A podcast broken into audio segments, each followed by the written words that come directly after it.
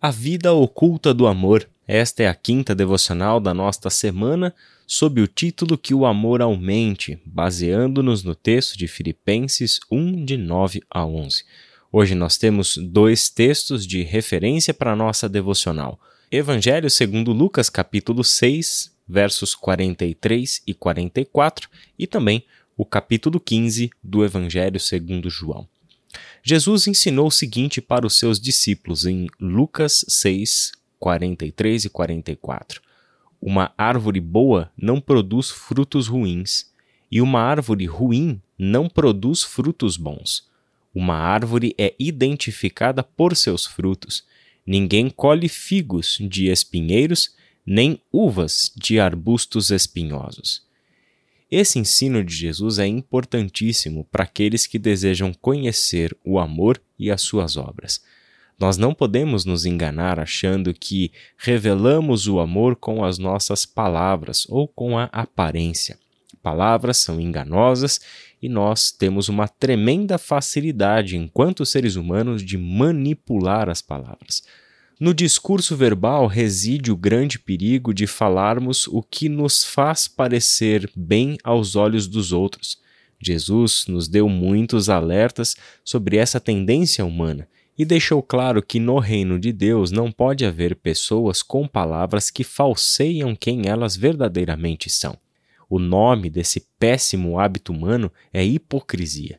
Por isso, Jesus nos ensina a olhar para além das palavras observem os frutos.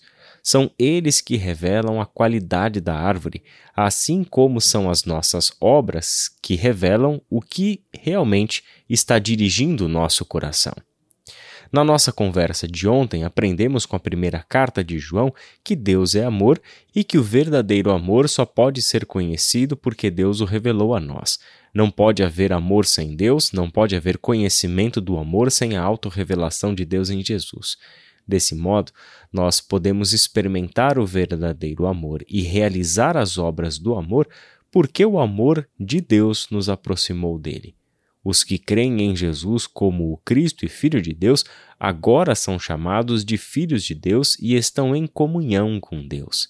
E é aqui, baseados nessas verdades ensinadas a nós por João, que entendemos as obras do amor.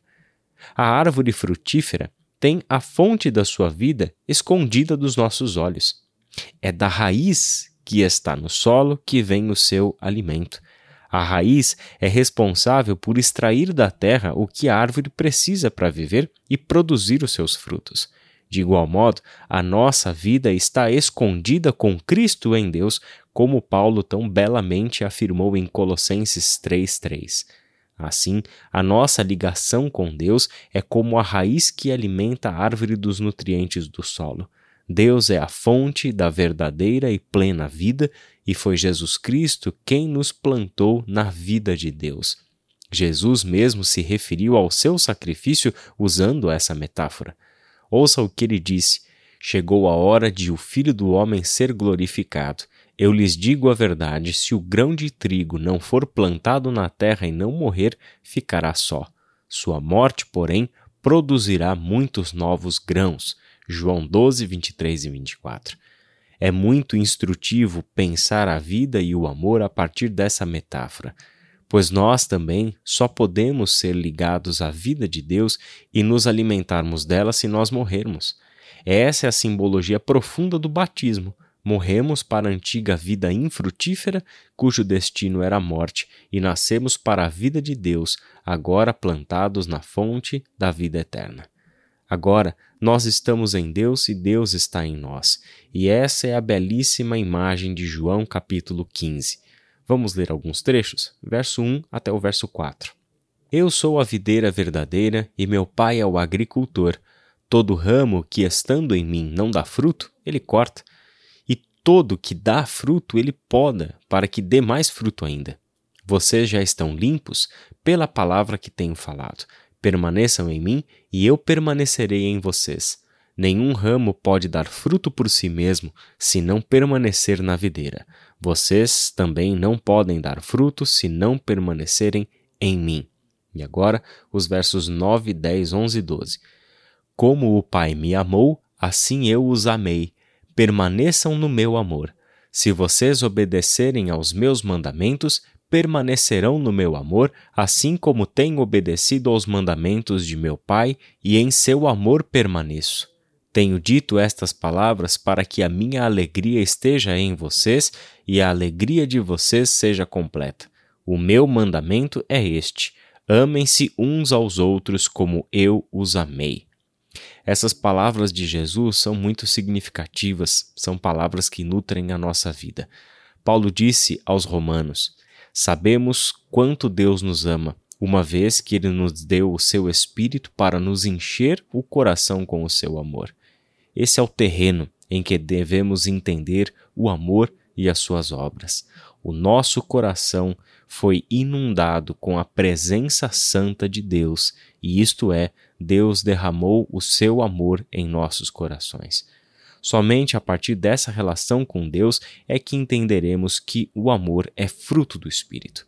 Nós somos incapazes de produzir frutos que geram vida se não estivermos ligados ao amor. Querer produzir frutos de amor sem estarmos ligados à vida do amor é o mesmo que fabricar frutos de cera. Podem até ser bonitos e enganar os olhos de quem os vê, mas eles são ocos, eles não têm vida, eles não alimentam. Eles não têm sementes capazes de produzir vidas, gerar novos frutos. É por isso que João deixou tão claro que se não amamos é porque não conhecemos a Deus, não temos comunhão com Ele, o nosso coração não tem as raízes nele. Produzir obras do amor não é opcional para o discípulo de Jesus. Produzir obras do amor não é uma vida de aparência que produz muito, faz muito, é ansioso por mostrar para o mundo as suas boas obras, justamente porque no fundo sabe que os seus frutos são de cera.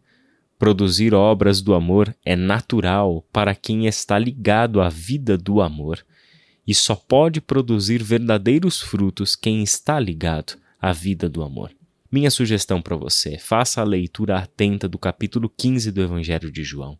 Lemos apenas alguns trechos aqui, mas vale muito a pena você meditar nesta palavra. Tire um tempo para avaliar sua vida à luz desse texto e ore a Deus, pedindo entendimento, pedindo sabedoria. Desfrute do conhecimento da palavra de Deus para uma vida verdadeiramente frutífera, porque está ligado à vida, porque está ligado ao amor.